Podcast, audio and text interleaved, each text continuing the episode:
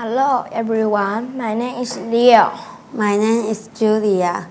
We want to see this movie Inside Out, right? I heard it's a great movie.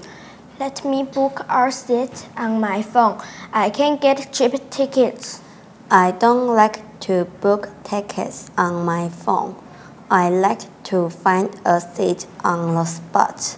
Most theaters in the US and Canada are like this.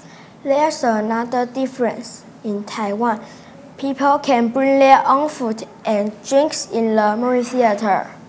In the UK, people can't do that. You can only buy food from the theater. But I don't like people eating in the theater because it makes the place messy. After the film, How was the film? it was good, but everyone left before I could hear the end of the jokes.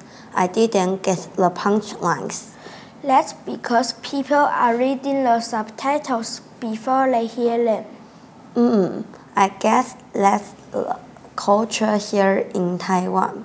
That's the cultural shock. See you next time. Bye Bye bye. bye.